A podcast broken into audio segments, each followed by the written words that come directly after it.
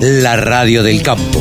Única emisora con programación 100% agropecuaria. Siempre lo digo, el periodista que más sabe de ovinos se llama Javier Lauría y lo tenemos aquí en la radio del campo, uno de los lujos que nos damos aquí en Nuevos Vientos en el Campo, en la radio del campo, los sábados a partir de las 10 de la mañana. ¿Cómo estás, Javi? ¿Cómo te va? Carlitos, el placer de saludarte, gracias, gracias por tan elogiosas palabras. ¿Cómo estás vos? No, por favor, es así, bien, bien, por suerte, trabajando, eh, que ya eso a uno lo pone contento.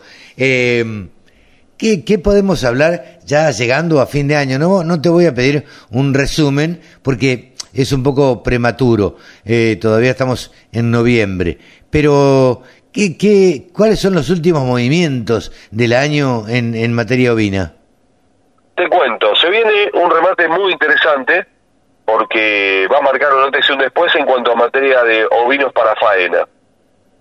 Ajá. Hace bien. mucho yo, yo venía hablando y me venía interesando mucho en que se hicieran remates específicos de una raza eh, para darle movimiento, pero no necesariamente de genética de elite o genética pedigree. Claro, Y o lo sea, venimos charlando con varios, ¿viste? Hacienda Eso, común. Claro, Hacienda General, básicamente. Bien. Y vos, vos sabés que yo tuve la suerte de ser testigo de durante varios años en el mercado de Liniers del remate que organizó siempre, o sea, el primer jueves de cada mes, la firma Alza Donzo y compañía, con un asado, sobre todo por el tema del asado, era testigo. Claro, claro, sí, sí. La temática era Angus y sus cruzas. Bien. Y eso de alguna forma motivó mucho y bueno, obviamente cuando se trataba de humo en la parrilla estábamos ahí presentes, pero también era la posibilidad de encontrarnos con animales de una sola raza, en ese caso solo para faena, o que tengan un chorrito de sangre de Angus. Y la verdad que era interesante porque cambiaba un poco la tónica del negocio, teniendo en cuenta lo que significa Angus para nuestro país, básicamente. Claro, sí, sí, sí. Eh, y a partir de ahí se, eh, se les encendió la lamparita a, a los criadores de, de otras de razas ovinas, ¿o no? Yo creo que sí, porque, o aunque sea usaron el título similar, porque se dieron un remate, como lo es cada mes, de ovinos para faena, pero de Texel y sus cruzas. Ah, mira. ¿Cuáles son las Eso- cruzas de Texel? Y vos puedes cruzar con cualquier raza, si tenés un macho Texel, no hay una denominación como está el careta eh, en el Hereford. O sea, cuando vos cruzas eh, Hereford con Angus, te da un careta. Sí. Acá no hay todavía una denominación, porque no se usa tanto la cruza, la denominación de una cruza en Argentina. Eh, en otros países ya lo hablan. Hablan de generar un Romtex, por ejemplo, que Ajá. es la cruza entre Romney y Texel, pero no hay algo establecido ya. Claro. Eh, así que por ahora en nuestro país se habla siempre se habla del F1, F2, F3 que son las diferentes generaciones de cruzas, pero no se llega a ver una denominación que se trabaje con esa terminación, al menos Claro. un 66% de Texel, un 33 de Romney, por decir algo entre tantas otras posibilidades. Eh, la cuestión es que lo interesante de este remate es que, primero, la raza Texel es la que ha logrado en estos remates de ovinos para faena los mejores valores en cada uno de los remates. Estamos hablando del el remate número 11, es decir, que los 10 anteriores, cada vez que hubo Texel, se llevaron el mejor valor, el mejor precio eh, en las pujas. Ajá. Bien. Eh, ¿Estos remates dónde, dónde, dónde se hizo, Javier? Excelente pregunta, no lo dije y está buenísimo que me lo preguntes, es en Cañuelas, en el- la Sociedad Rural de Cañuelas, no en el MAG, sino en la Sociedad Rural. Y ahí eh, los remates, bueno, ya hay un galpón destinado para eso y están lo- los corrales permanentemente armados ya. No es que los, los arman para cada remate, ya está el galpón destinado a eso. Y la verdad que es interesante estos remates porque va congregando a una parte de la industria que antes no, no estaba enterada de esto y ahora sí se entera, ahora sí participa y que hagan uno de Texel y sus cruzas de alguna forma le puede dar como una inyección a los valores que venían medio flojos, para serte sincero. Ah, mira. No, hay- no vamos a tapar el, el sol con las manos. En los últimos dos remates se pinchó mucho el, esos dos remates.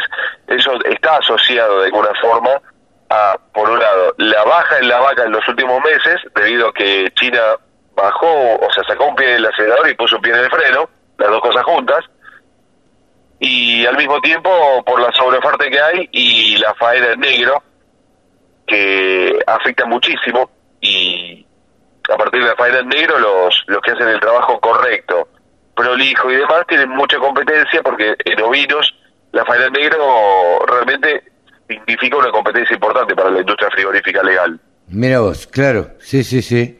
Eh, Así que sí, sí, decime.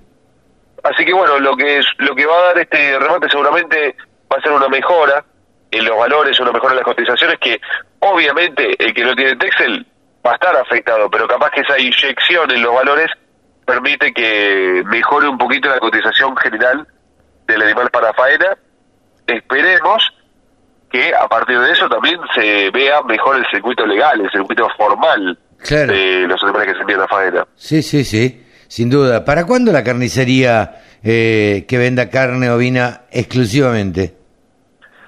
Sabes que hay algo, pero muy poco. O sea, exclusivamente hay una sola que yo conozco, Ajá. que de ahí vienen mis orígenes eh, con el ovino.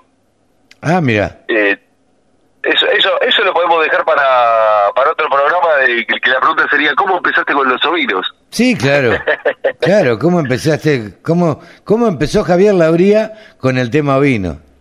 Claro, esa es la pregunta que me hacen muchas veces y lo cuento por, con total con total sencillez porque la verdad que la forma de empezar es muy muy particular, o sea que vos decís, o sea, si te lo, si te lo digo así como título y nada más, decir no lo puedo creer, pero hay una razón que después se fue encaminando, Claro. que son esas famosas señales, y uno Sí, observa sí. las señales, están ahí presentes. Sí, sí, sí, siempre hay una, una señal que indica que ahí comenzó todo, digamos.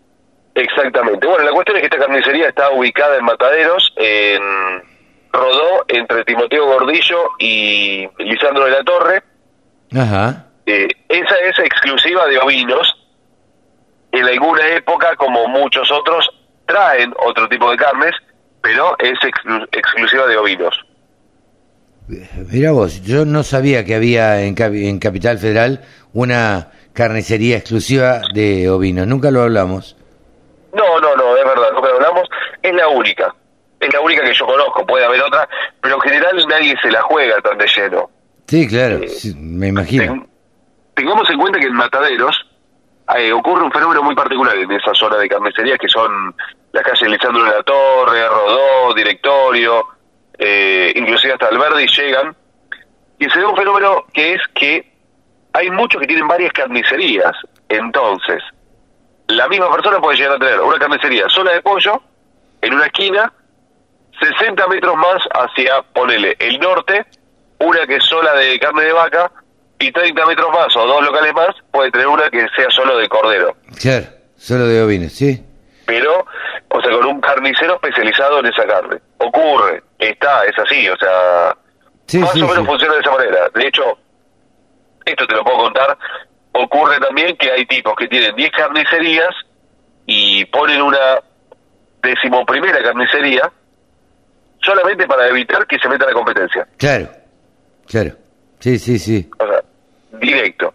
Eh, entonces, agarran, pobre alquiler y me ponen una carnicería que quizás es de menor calidad de carne. Pero bueno, eso es un tema para otro otro espacio, si querés hablamos de, de competencia de carnes vacunas. Pero sí, cómo no. Sí, claro, claro.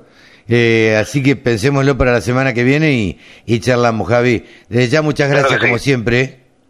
Dale, el 29, te recuerdo, martes 29, en la Sociedad Rural de Cañuelas, el remate Texel y sus cruzas, y ahí nos vemos a partir de las 14.30. Bien, estaremos ahí. Y por último, ¿cómo siguen? Sí. Ya te pregunté, ¿cómo siguen las charlas Modovis?